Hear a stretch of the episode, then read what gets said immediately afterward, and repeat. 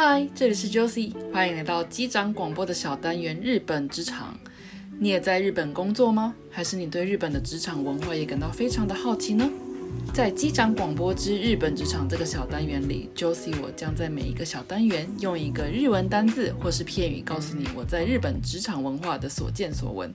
准备好了吗？那我们上班喽！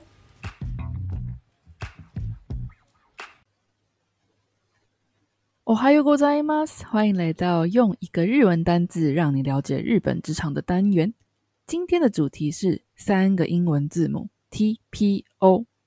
嗯，不是日文单字吗？怎么会是英文字母呢？且听我慢慢道来。TPO 顾名思义就是三个英文字母的开头，那分别是 time 时间、place 场所、occasion 场合，或是有的时候 O 也代表 opportunity 机会的意思。 意思是呢，根据时间、地点、场合，选择不同的方法、态度、服装等等对应方式的一种文化。其实呢，这个是合制英语。合制英语呢，是日文词汇的一种，利用英文单字拼出英文本身没有的新词义，或者是说真正的英文并不是这样的一个意思的一种衍生意思。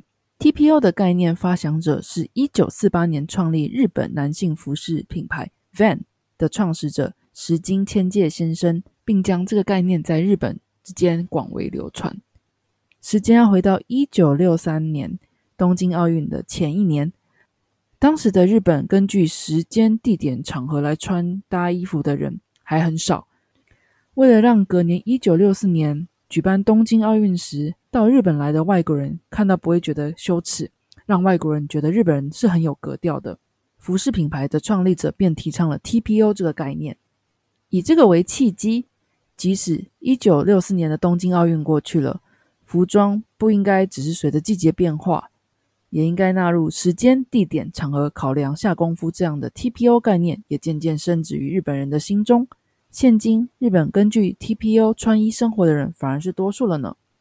比如说，去爬山的时候，当然不会穿高跟鞋啦；去高级餐厅用餐的时候，不会穿太休闲的服饰。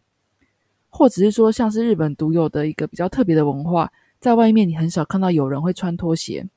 在室内，如果需要拖鞋的话，大多都会知道要穿袜子。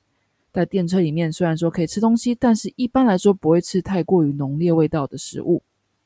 当然，TPO 也可以运用在职场上喽，不单单只是在服装上面做功夫，包含说话的词语啊、手势、姿势等等，都是 TPO 涵盖的范围里。比如上班的时候。不应该喷太过浓烈的香水，不应该穿牛仔裤。而说到工作面试的时候，如果没有特别规定的话，一般男女都会穿西装去面试的哦。在公司内对前辈或上司说话的用字遣词，以及代表公司或客户跟对外说话方式等等的，都要注意。嗯，现在想想，会不会是因为 TPO 这个概念深植于日本人心里，在怎么样的场合该做怎么样的打扮？所以常常听到来日本旅游的朋友说，日本街头的男男女女都比较会打扮。说到日本上班族清一色都是西装居多的印象等等呢？你同意吗？你有自己的 TPO 吗？欢迎在 Instagram、Facebook 或是各大收听平台留言告诉我哦。我们休息一下，等等进入机长悄悄说。哦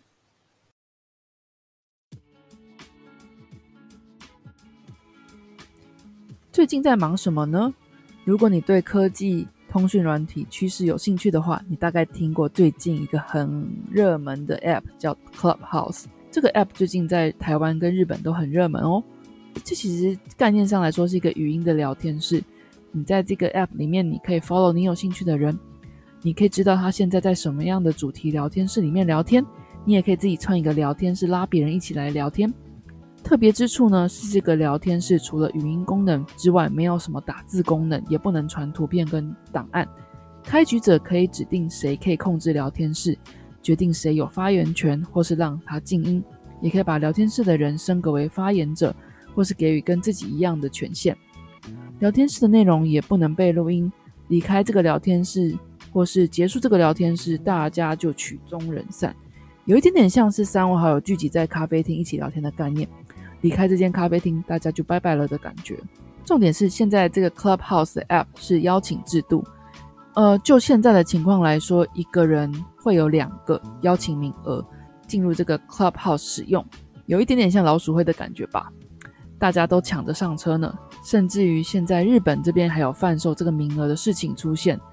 就我所知，我查到的一个贩卖到一万块，哇，真的是很有趣的一个现象。或许是因为这个招待制度吧，有个神秘感，还有就是被招待到的话是一个荣耀的一种感觉，还有这是一个蛮新的一个 app，所以大家都抢着在一个很新的开头的时候就想要一睹这个 app 有什么特别之处。那这几天其实我也花了很多时间在上面跟日本人的群里面聊，也有跟台湾群里面聊，其实也好蛮多有趣的主题的。虽然说这个聊天是可以定主题，但通常在里面聊一聊，大家都会歪楼啊，然后聊到别的地方去。那也就是因为说这个不像是一个会议，有一个比较正式，或者说哦这一个小时的那种感觉，所以常常会在里面花了很多时间。像我基本上这个周末就是花在上面了。很容易导致玩物丧志，所以，嗯，时间上也是要控管一下吧。不过呢，如果你有在 Clubhouse 上面看到我，也欢迎跟我打招呼，大家一起探索这个新的 App 吧。那我们就下次再见喽，拜拜。